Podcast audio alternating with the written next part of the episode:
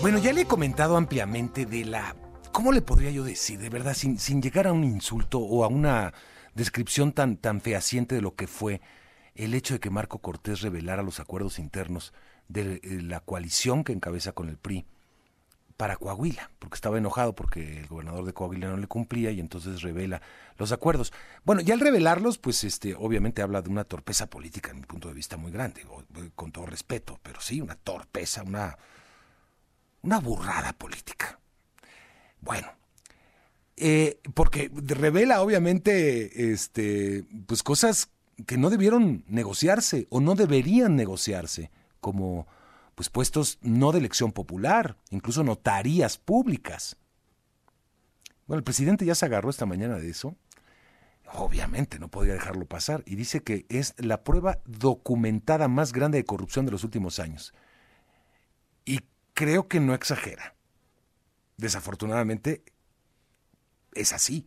Desafortunadamente para la democracia y desafortunadamente para la coalición, le digo, cada vez que hace algo la dirigencia, afectan más la candidatura de Xochitl Gálvez. Ya en un momentito le voy a poner lo que está diciendo el presidente en esta mañanera, pero pone el documento como nunca en plana completa de la mañanera, una cosa firmada por Alejandro Moreno, por el propio Marco Cortés.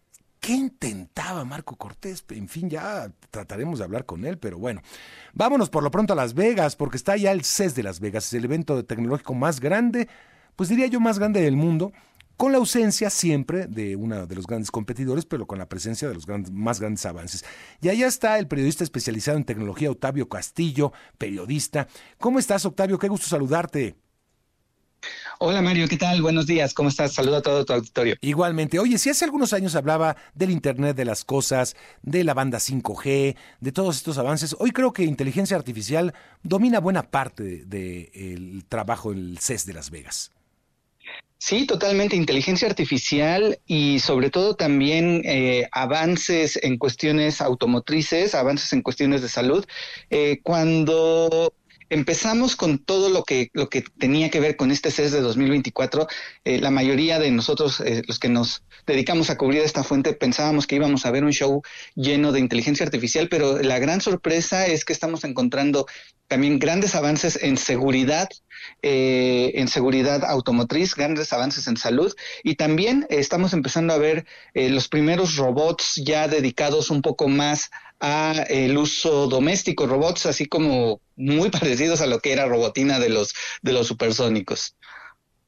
Ya. Oye, y este, a ver, cuéntame de, así de lo que has encontrado, eh, ¿qué más ha llamado tu atención? Pues mira, eh, de entrada eh, tenemos un par de marcas automotrices que ya están por debutar eh, pruebas en vivo de autos voladores y con autos voladores me refiero no a estos vehículos que hemos visto que parecen más un helicóptero que un auto, son literalmente autos como en la película de Volver al Futuro, autos que se levantan y vuelan a cierta distancia. Están pensando iniciar ya pruebas como taxis en ciertas ciudades de Estados Unidos y de Europa. Está bastante interesante su tecnología y tenemos también eh, mucha inteligencia artificial que está enfocada, curiosamente, a auditar y a mantener a raya a la propia inteligencia artificial. Es decir, para todos aquellos que crean contenidos, para todos aquellos que tienen derechos de autor, para todos aquellos artistas incluso, eh, se están desarrollando vertientes de, inteligencia artificial que va a ayudar a validar que todo el contenido, todas eh, aquellas cosas que leemos, vemos en televisión, escuchamos, hayan sido creadas por un ser humano y no estén siendo eh, solamente aprovechadas por los humanos, pero que hayan sido de origen generadas por una inteligencia artificial.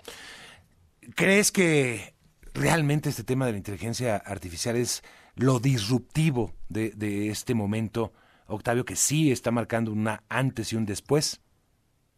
Sin duda, eh, y lo puedes ver en la mayoría de los, de los anuncios que se están llevando a cabo en CES, eh, desde la televisión más básica a la cual ya le puedes pedir sugerencias de contenido. Si estás viendo una serie, la terminaste de, de mirar y le preguntas a tu televisión qué más te puede sugerir, eh, ya no solamente te lo muestra como, como una paleta de, de, de iconos para que tú selecciones, sino ya te puede explicar incluso por qué te está sugiriendo este tipo de contenidos, desde ese, ese uso más básico hasta cuestiones mucho más avanzadas, como te decía, en salud, en donde tenemos asistentes que se basan en inteligencia artificial, que se convierten en verdaderas enfermeras para la gente de la tercera edad que está eh, por alguna razón viviendo sola, eh, que esta, estas personas le pueden decir, me duele aquí, eh, siento esta molestia, y esta inteligencia artificial puede tener acceso a una base de datos mucho más amplia e incluso arriesgarse a dar un diagnóstico eh, pidiéndole a un médico por asistencia remota que, ayude con el diagnóstico, está haciendo, eh, está permeando en muchos campos y me parece que también aquí el sentimiento en el CES es que eh, las compañías están tratando de darle un empujón en el sentido de que, bueno, en el, en el en el ideal más, más noble, pues la inteligencia artificial va a ayudar a, muchas tareas humanas a hacerse mucho más rápidas, mucho más eficientes y sobre todo mucho más seguras. Oye, este, para aquellos también, es que estaba viendo algunos de los reportes de, de lo que está pasando allá, este, las televisiones, oye, cada vez, uno pensaría que la televisión ya está en extinción, que todo va por los dispositivos pequeños, por el, por el, pero, eh, y no necesariamente para ver televisión, ¿eh? es para ver otras cosas, otros contenidos. Exacto. Este, pero televisiones enormes, hay que comprar una casa nueva para meter la televisión, Octavio, casi, este, bueno, eh, casi 100 pulgadas, ¿no? Algunas de ellas. Sí, de hecho estamos eh, llegando al punto en donde las televisiones, tú recuerdas eh, cuando eran televisiones de, de, cinescopio, bueno, teníamos 14, 21 y las más grandes eran de 29 pulgadas, después empezamos a tener las, las pantallas de plasma en donde teníamos 32, 40, las más grandes eran de 49 pulgadas. Y después tú, brincamos a este estándar en donde básicamente el tamaño... Eh, normal, el tamaño promedio de una pantalla es 55 pulgadas y de ahí puedes encontrar una de 65, quizás una de 75, pero ahora en C se están mostrando pantallas que van desde los 98 hasta las 115 pulgadas. Esto porque los paneles cada vez son más delgados, permiten hacer extender el área de la, de la pantalla y ofrecer la misma calidad de imagen que puede ofrecer una pantalla mucho más pequeña, pero como bien dices, los espacios se empiezan a, quedar chicos eh, contra estas nuevas pantallas. Oye, y lo que llama la atención también son los costos, ¿no? Ya no, ya no estamos hablando de esos miles de miles de miles de pesos o de dólares, sino, bueno, sí, obviamente son costosas, pero no, no, han bajado mucho los costos de estas tecnologías. Así es, eh, como ejemplo te puedo decir esta pantalla eh, que se anunció de 115 pulgadas acá en Las Vegas. Hace unos años quizás habríamos eh, pensado que iba a ser un televisor de más de 100 mil, 200 mil pesos y el precio promedio que se está pensando que tendrá una vez que se lance al público, pues no rebasa los 70 mil pesos. Para una pantalla de 115 pulgadas, parece que es un precio bastante razonable. Ya. Este, ¿crees que valió la pena esta, este CES después de varios que pues, habían pasado un poquito desapercibidos? ¿Este crees que, que sí empujó? Sí, eh, habían estado un poco desangelados después de, la pandemia de COVID-19, pero creo que con esta edición tomó nuevamente la fuerza que tenía regularmente eh, CES. Tenemos todos los pabellones llenos, tenemos los hoteles llenos y sobre todo algo que es bastante interesante, las startups regresaron, las grandes compañías regresaron.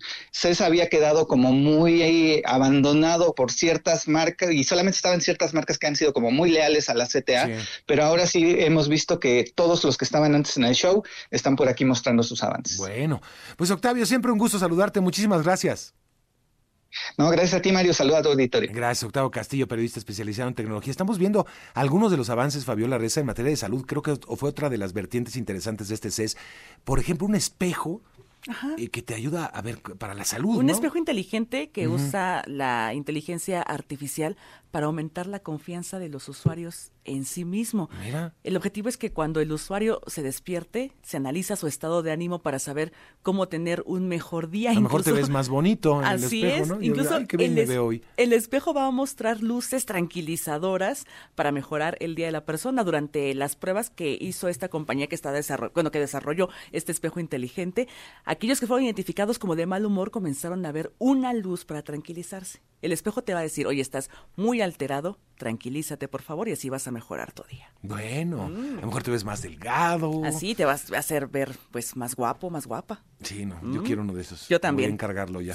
Bueno, vámonos eh, con esto que diputados de todos los partidos piden a la exdirectora de Notimex, San Juana Martínez, denunciar ante las instancias judiciales el supuesto moche a la campaña de Sheinbaum, moche de 20% a las indemnizaciones de los trabajadores que fue pedida eh, se denuncia a San Juana Martínez. Pero vamos con Sergio Perdomo. ¿Cómo estás, Sergio?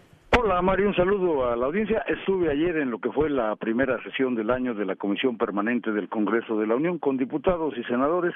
Sesionan en el Salón Grande de San Lázaro y aquí se dieron algunas opiniones en torno al tema Notimex y los moches para la precampaña.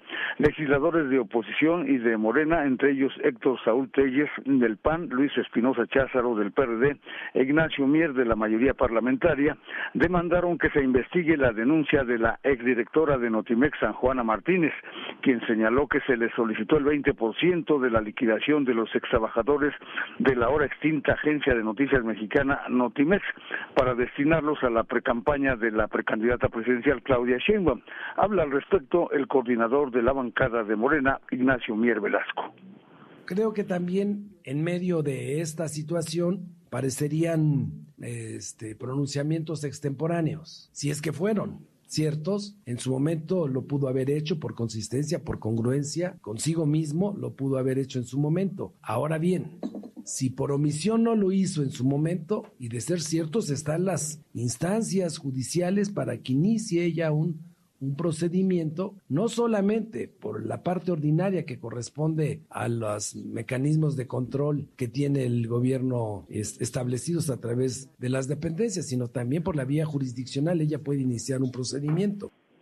De manera paralela, en una conferencia de prensa en el recinto de San Lázaro, el diputado federal del PAN, Héctor Saúl Telles, previo a la primera sesión del año de la Comisión Permanente, también pidió que el INE haga la investigación para saber si se desviaron recursos a través del moche santo que denunció San Juana Martínez. Así lo dijo. Sí, estamos al tanto del tema de extorsión y de el moche santo que está pidiendo para la campaña de Claudia Sheinbaum. Nosotros eh, hacemos votos para que se haga una investigación y hacemos un exhorto también a la exfuncionaria pública para que eleve esta denuncia y la haga formalmente ante las instancias ministeriales para que haya una investigación. Y también vamos a exhortar al INE para que inmediatamente a través de su unidad correspondiente haga la investigación sobre el uso de recursos públicos el moche que se está pidiendo a los trabajadores en sus liquidaciones para el financiamiento de la campaña de Claudia Sheinbaum.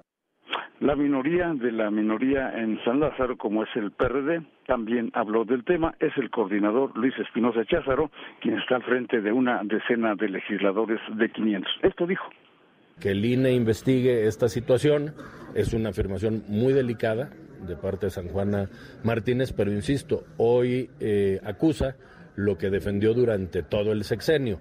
Habría que ver si, si realmente esto es cierto y tienen las pruebas. Si a mí me preguntan, creo que era claro que el manejo en Notimex siempre fue opaco, más allá del destino de los recursos. Pero, eh, por supuesto que el INE tendrá que investigar porque sería ya verdaderamente lamentable que, aparte de no haberle pagado a los trabajadores de Notimex, estos recursos estén desviando una campaña política. Ya me voy, Mario. Por cierto, tengo sesión a las 10 de la mañana en el Consejo General del INE. Te reportaré posteriormente. A ver cómo está el ambiente, ¿no? Después de lo del tribunal ya nos contarás. Algunas caritas largas de 6 contra 5, ya lo sabes. Bueno, el que está regodeándose de felicidad es el presidente López Obrador porque pues ya lo hemos dicho, lo publicado por Marco Cortés, pues lo está agarrando el presidente, está desglosando cada una de las partes del acuerdo suscrito para la candidatura de Manolo Jiménez allá en Coahuila y lo está despedazando, evidentemente. Vamos a escuchar una partecita, ya adelante, más adelante le ampliamos, pero mire usted. Es algo parecido. Lo importante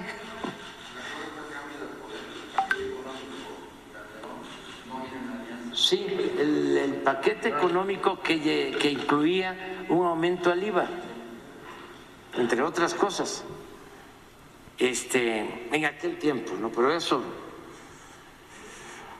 Ahora, este, es reciente, es cuando se llevó a cabo la elección en Coahuila. Eh, entonces firmaron un acuerdo pero lo este fantástico o surrealista o descarado es que lo dan a conocer el mismo presidente del PAN lo da a conocer. O le tenemos que agradecer, ¿eh? Mucho, porque todo esto ayuda. Si no, este, pues eh, la gente eh, que es muy buena, aunque diga Sheridan que no es así, que la gente es muy noble, este, eh, mm, no alcanza pues a entender cómo se dan estos enjuagues. Y esto sí ayuda.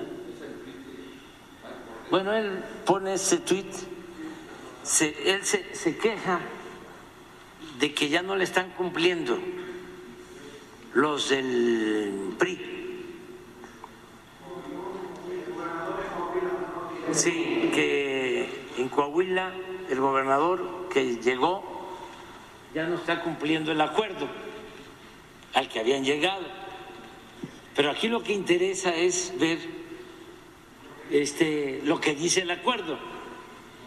Este, a ver si pones el acuerdo firmado. Este es un documento histórico, importantísimo, porque no es lo mismo que se supongan las cosas a que exista un acuerdo firmado. Miren lo que dice el acuerdo. Bueno, y ahí ya detalla el presidente lo que dice el acuerdo, y ya lo dijimos desde el primer momento en que Marco Cortés publicó eso. Pues sí, acuerdos que no debería haber existido. Y como dice el presidente, pues le hacen el favor, le hacen el favor a la cuarta transformación, a la campaña. Estamos en campaña. Le hacen el favor de publicarlo. Muchos están pidiendo ya la renuncia de Marco Cortés. Creo que es una salida, ¿eh? porque es muy grave para la campaña. Evidentemente, ver el tipo de acuerdos al que han llegado el PRI y el PAN en estos procesos electorales que habrá, que otros acuerdos habrá. Esto es de Coahuila nada más. Donde se reparten la Secretaría del Medio Ambiente, la fiscalización, infraestructura de obras públicas, se reparten obviamente distritos, se reparten 20% de los registros civil y oficinas de recaudación, esos se están repartiendo, 20% de las direcciones de los planes educativos y universidades, seis notarías, ratificación de Bernardo eh, como magistrado. Todo eso se reparten. Sabemos que lo hacen los políticos, ¿eh? Pero que lo publiquen. Renuncia piden. Algunos panistas de Marco Cortés creo que puede ser una salida. Y ya de plano de una vez, pues que se sume Alito Moreno al PRI, ¿no? Ya que tanto le han pedido la renuncia en sus huestes, creo que le harían un bien, honestamente, a la campaña que no termina de empujar de Xochitl Galvez. E insisto, perjudican la campaña de Xochitl Galvez. Vámonos a la pausa, 9.40. Los deportes con Javier Trejo Garay. Javier, adelante. ¿Qué tal Mario? ¿Cómo te va amigos de Foca Noticias? Un gusto saludarlos de nueva cuenta. Bueno, pues eh, varios temas que tienen que ver desde luego con el fútbol, con eh, la actividad del balompié mexicano. Este fin de semana ya termina la la sequía después de la, de la Navidad, las posadas, el Año Nuevo. Bueno, se reactiva ya la Liga MX este mismo viernes con un par de partidos y bueno, eh, los equipos se están preparando ya para, para este inicio. Ayer Pumas presentó a sus tres refuerzos. Guillermo Martínez, goleador de Puebla, bueno, procedente de Puebla. El caso de Quispe, Piero Quispe, un jugador peruano. Pero sin duda la contratación que más llamó la atención fue la de Rogelio Funes Mori, que deja rayados después de ocho años y se integra a este plantel universitario con lo que representa llegar a vestir una de las playeras pues más importantes del balompié nacional sin duda. Y la pregunta sobre esto era precisamente para Rogelio Mori, Funes Mori, corrijo, si estaba consciente de la importancia de llegar a vestir esta playera y esto fue lo que dijo el jugador mexicano también. Sí, sí, soy consciente Em, siempre cuando tomo una decisión es para, para mejorar, para seguir creciendo yo como futbolista, como, como profesional, como persona. Y sé que vengo a una institución muy grande donde tiene una historia muy, muy linda, ¿no? Entonces eh, estoy preparado para, para, este nuevo desafío, eh, estoy muy contento, muy feliz. Desde el momento que se me dio la oportunidad para venir acá, eh, no lo dudé, así que y lo más importante es que quería seguir en el país, entonces sé lo que sé que que la institución de Puma es eh, muy exigente, tiene una gente eh, que, alienta mucho, que su hinchada es muy importante, entonces estoy muy contento y estoy, estoy preparado para, para lo que viene. Parte de lo que dijo Rogelio Funes Mori en su presentación, hablando del fútbol mexicano y jugadores mexicanos, otro rechazo más de Alexis Vega. Resulta que el equipo San José Airquakes, este terremoto San José que juega en la MLS, donde alguna vez, por cierto, dirigió Matías Almeida, bueno, también le ofreció a Alexis Vega la posibilidad de irse a jugar con ellos y también les dijo que no, cerró la puerta Alexis Vega que prefiere quedarse, pues no sé si sin jugar, porque está marginado con el equipo Chivas, está entrenando, pero sin participar con el primer equipo. Y vamos a ver a dónde para esta larga novela en la que se ha convertido el destino o el próximo destino de eh, Alexis Vega, este jugador con mucho talento, pero que eh, lo, lo, lo, regala, lo reparte a cuentagotas y esto obviamente ha acabado afectando un poco eh, digamos que el, interés por llevarse a este jugador mexicano. Hablando del fútbol internacional, bueno, dos temas. Uno, rápidamente, les recuerdo que hoy Barcelona enfrenta al conjunto de Osasuna buscando el boleto a la Supercopa, la final de la Supercopa, mismo que ya está eh, pues clasificado el conjunto del Real Madrid. Puede ser el Barça, me parece que ese es como el escenario ideal, ¿no? Para, para eh, un partido que se definiría justamente en Arabia Saudita. Pero bueno, mientras esto ocurre, también hoy Alf Khalafi, quien es el presidente del el Paris Saint Germain, en una conferencia de prensa habló de lo eh, sentido, permítame, muy mexicana expresión, que quedaron después eh, con Leo Messi, aludiendo a que, bueno, Leo Messi se quejó de, digamos que de la poca atención que tuvo de parte del club después de que él fue ya, junto con Argentina, lograron en la Copa del Mundo en Qatar hace ya, pues varios meses, fue en el diciembre del 2022, usted lo tendrá muy presente. Bueno, decía Leo Messi que sintió que no, no le habían hecho mucho caso, que no había habido como una como un interés de parte del equipo. Y Alcalafi decía que quedó quedó eh, molesto con las declaraciones de, de Leo Messi porque él considera que no se le hizo un homenaje como él lo hubiera esperado uno porque todavía jugaba en el Paris Saint Germain que hacer un homenaje eh, para un jugador que le había ganado que acababa de ganarle a Francia en la final que no habría sido una muy buena idea y que probablemente hasta Leo Messi habría sido eh, recibido con una rechifla. Por eso no le hicieron este homenaje. Eh, y dice, bueno, me hubiera gustado que lo hubiera dicho durante el tiempo que estaba en el PSG, no ya después de que se fue y que ahora lo dice el jugador argentino. Ya por último, Mario, amigos de Enfoque Noticias, brevemente nada más eh, recordar lo que ocurre en el fútbol americano profesional de la NFL. Si usted no se enteró, le cuento que Bill Belichick deja de ser entrenador en jefe del equipo de Nueva Inglaterra después de 24 temporadas. Hoy ya en un rato más habrá una conferencia de prensa al filo de las 11 de la mañana, tiempo del centro, para ver qué, cuáles son los términos y cuál es el adiós, porque han tomado la decisión que evidentemente tiene que ver con el bajo rendimiento que ha tenido el equipo en los últimos meses. Y le cuento que el sábado ya arranca la actividad de los eh, juegos de Wild Card. Ya platicaremos si les parece, Mario, amigos de Foque Noticias, mañana, previos de lo que nos depara esta jornada en la NFL. Mario, amigos de Foque noticias, lo más importante en la información deportiva. Gracias. Muy bien, gracias, gracias a ti. Mañana, mañana le seguimos, mañana es viernes, Javier.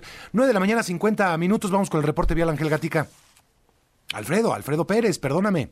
Mario, Auditorio de Enfoque Noticias, hay presencia de manifestantes en Paseo de la Reforma a la altura de Avenida de los Insurgentes. Al momento no afectan el tránsito vehicular. Un choque complica el avance de periférico a la altura de Calzada México-Xochimilco, esto con dirección al viaducto Telalpan. Hay semáforos descompuestos en el cruce de Insurgentes y Antonio Caso, allá en la alcaldía Cuauhtémoc. Y el índice de aire y salud reporta que los municipios de Coacalco Calco y Tultitlán en el, en el Estado de México tienen mala calidad del aire. En la Ciudad de México y el resto de la zona conurbada, la calidad del aire va de buena a aceptable. Mario, auditorio de Enfoque Noticias, el reporte que tenemos. Muy bien, gracias Alfredo y vámonos con la conferencia matutina. Mara Rivera, ¿cómo estás? Muy bien, Mario, auditorio de Enfoque Noticias. Pues mira, el presidente Andrés Manuel López Obrador dijo que ya está preparando el cierre de su gobierno y si algo puede garantizar es que deja reservas de petróleo suficientes incluso para tres sexenios. Escuchemos. Bien, desde luego hace falta seguir eh, trabajando en estos meses. Estoy teniendo reuniones, llevando a cabo reuniones de proyección para el cierre de la administración.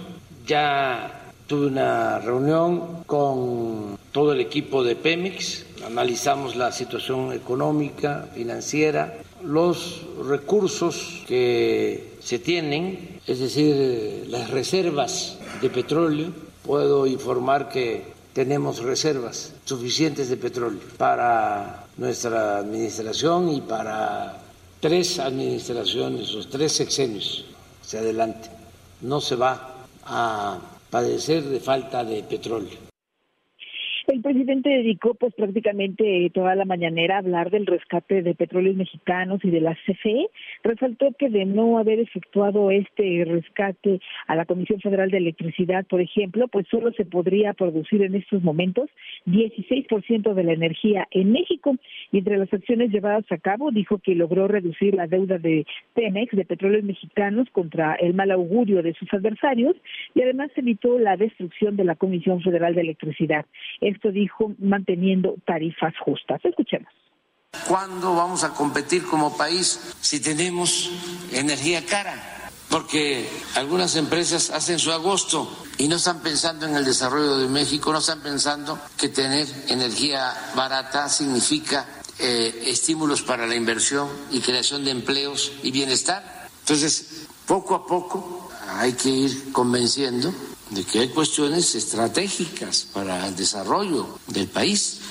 ¿Qué este, estaríamos haciendo ahora si, como van a escuchar, íbamos a estar produciendo si se continúa con la misma política privatizadora, si se hubiese continuado, íbamos a estar generando el 16% hoy también sobre las tarifas de la CFE, el director de la empresa pública, Manuel Bartlett, dijo que tienen un sentido social y sin incrementarlas, sus ingresos han crecido en casi 40%. Escuchamos. Sensible a la importancia que tiene el costo de la electricidad para las familias, pero también para la economía nacional, el presidente ordenó que las tarifas no aumentaran en términos reales. Así se ha cumplido esa instrucción y las tarifas no han aumentado más allá de la inflación. Se han beneficiado a todos los sectores, hogares, empresas, industrias y comercios. Es un apoyo directo, genuino y de enorme importancia y trascendencia para la sociedad, con que solo puede ser proporcionado por una empresa de servicio público de la calidad y peso como la CFE. Y bueno, informó que durante el sexenio de López Obrador la comisión ha recibido inversiones públicas sin precedentes para mantenimiento y construcción de centrales de energía eléctrica. Es la mayor generadora, dijo, de la energía limpia. Ya en otros temas, el presidente también hoy aseguró que cumplió 98 de los 100 compromisos de gobierno que asumió al iniciar eh, su administración, así como otros que no se establecieron y entre ellos pues dice que el pendiente, el gran pendiente es la descentralización que no se logró por la pandemia. En otros temas calificó como un documento histórico al que por cierto dedicó también eh, tiempo aquí en la mañanera, porque de acuerdo con este escrito firmado por el, el, presidente del PAN, Marco Cortés, donde se denuncian incumplimientos, pues dice el presidente que sin duda no tuvo, no tuvo alcance. Escuchemos. pero es una prueba documental importantísima. Eh, es algo histórico que tenemos que conocer todos para que no se repitan estas cosas.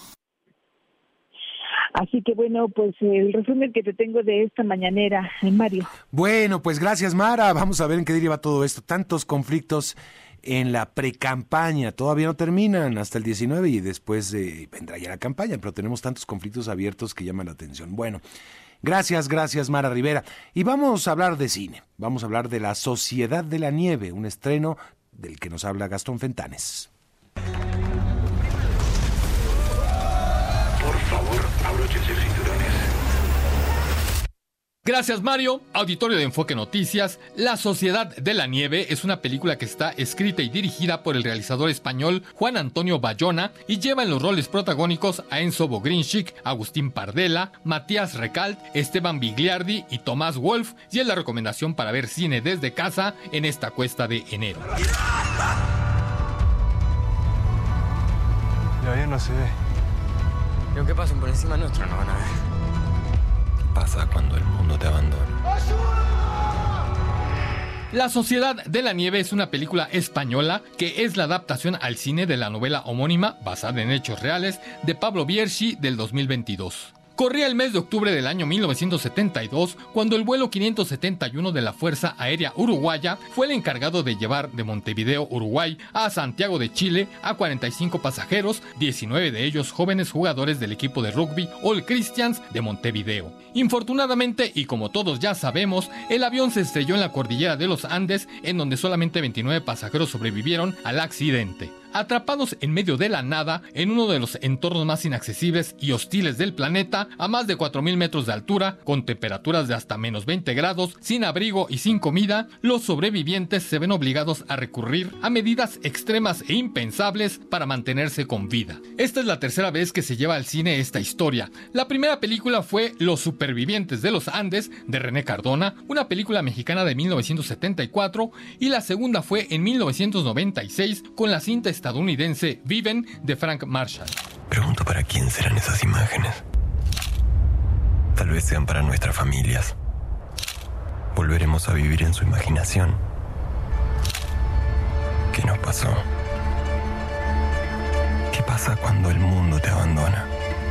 Esta tercera versión es sin duda la mejor de las tres, siendo una película extraordinaria que nos brinda un nuevo acercamiento a una tragedia conocida que está perfectamente contada y construida, en donde destacan las impactantes locaciones, la inteligente fotografía, el cuidadoso diseño de producción, la precisa banda sonora, pero sobre todo el trabajo de dirección con una puesta en cámara en donde cada plano, cada escena y cada secuencia están excelentemente filmadas, regalándonos una perspectiva diferente y dando vida y sentido a un guion bellamente escrito, potente, con diálogos brillantes, que se esfuerza en desarrollar a todos los involucrados con cariño y respeto y que al mismo tiempo nunca duda en mostrar el proceso de deshumanización que vivieron los personajes para comerse a sus amigos fallecidos y sobrevivir dándole cierta normalidad al horror.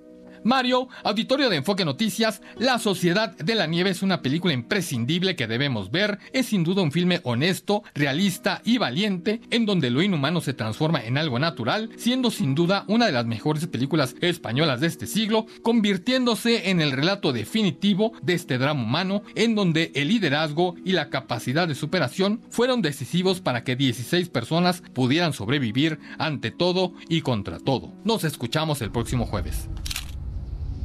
¿Quiénes fuimos a la montaña?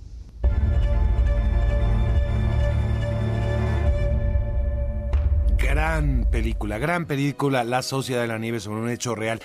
Llegamos al final, Fabiola Reza. La temperatura 17 grados. Y que tenga un excelente día, lo esperamos mañana.